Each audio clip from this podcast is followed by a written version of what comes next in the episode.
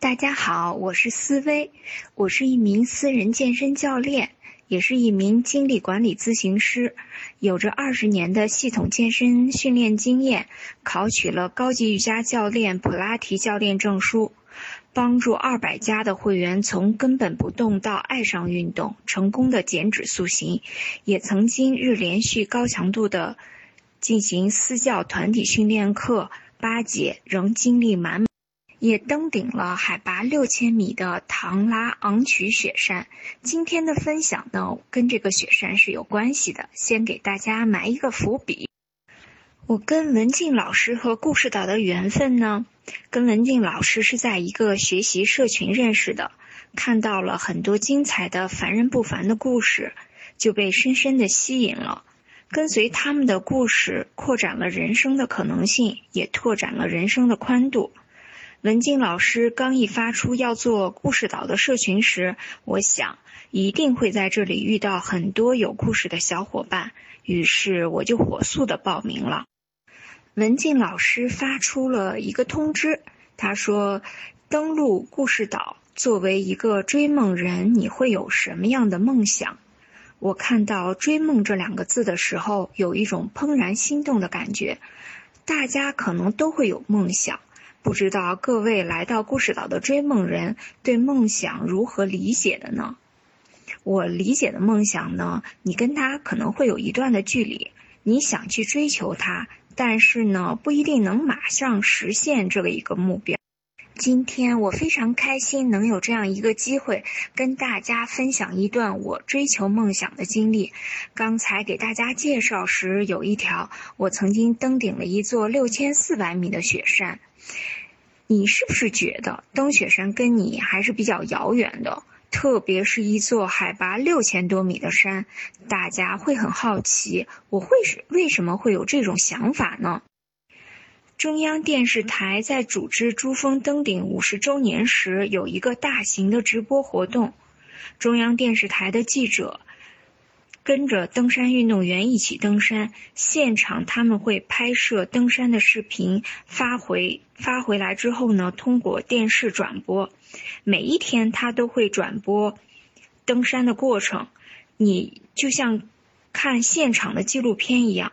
我当时是一直跟着这样一个登山过程，看每一天都看他们的这个。这个转播真的是非常的激动，觉得攀登八八四八的珠峰好难呀，在整个登山的过程当中也特别的艰苦。当时呢，我就埋下了一颗想要登山的种子。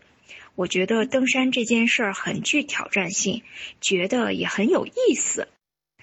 在登山运动员当中呢，有一位是大刘。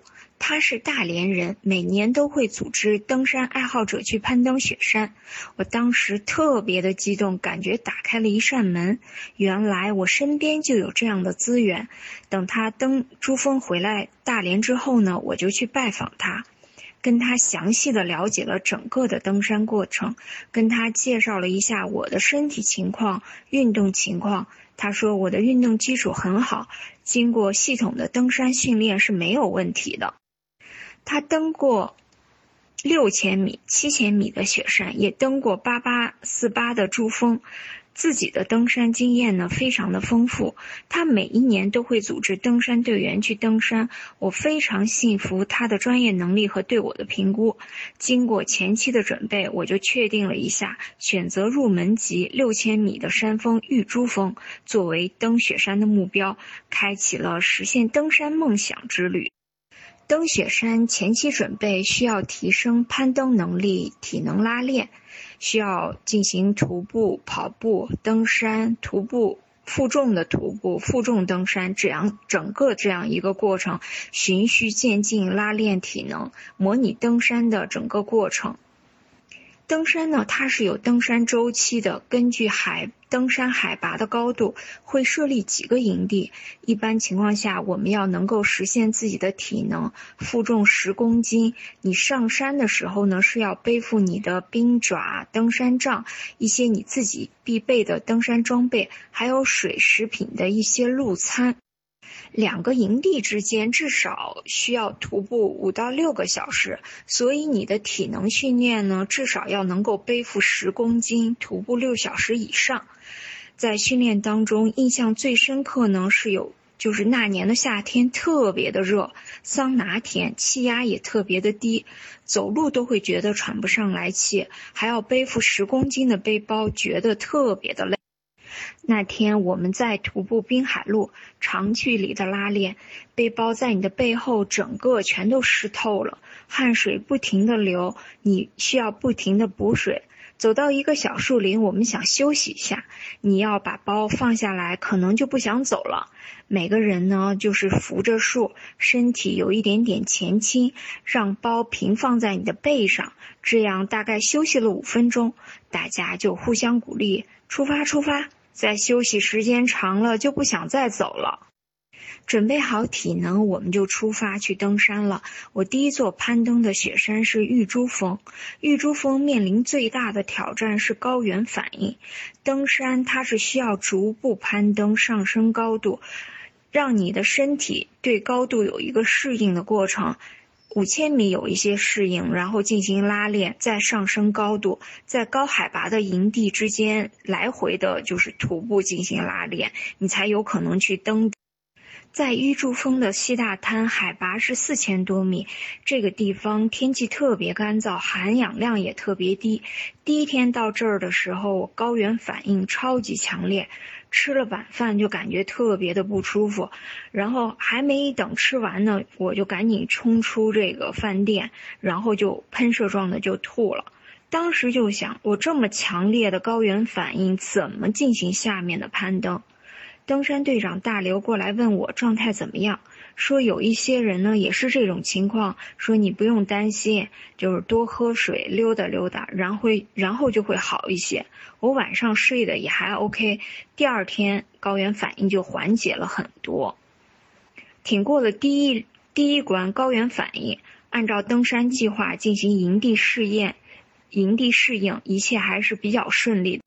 这时候又有了出发的时间，这就是天气问题。登山呢，你是否能够成功，跟天气关系很大。因为在高原遇到极端天气，对人的体能还是很大的挑战，登山风险也特别的大。我们在距离顶峰不到一百米的地方发生了暴风雪，如果再继续攀登的话，会存在生命的危险，登山队伍就整体下撤了。这时候呢，我面临了一个新的挑战，是什么呢？这次我要放弃登山的梦想吗？我计划呢，在攀登玉珠峰之后，会跟当地的户外俱乐部进行一些徒步的旅行，而且已经交过钱了。我问大刘队长，他有什么安排？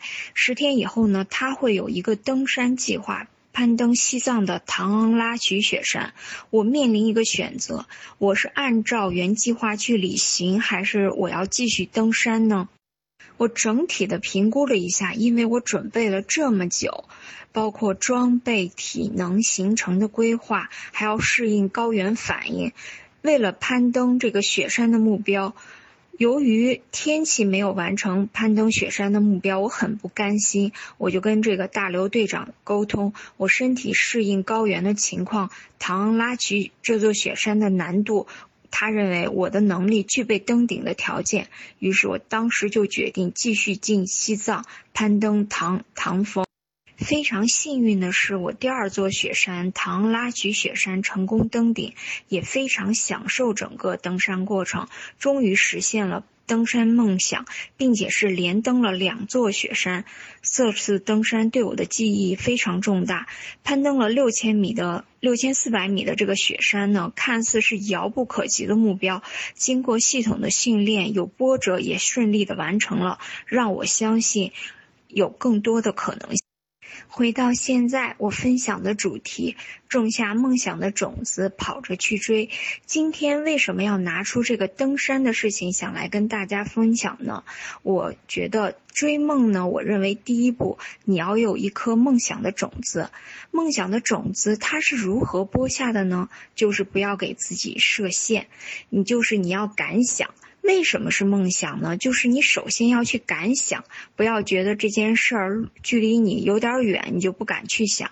敢想了，你就会找到资。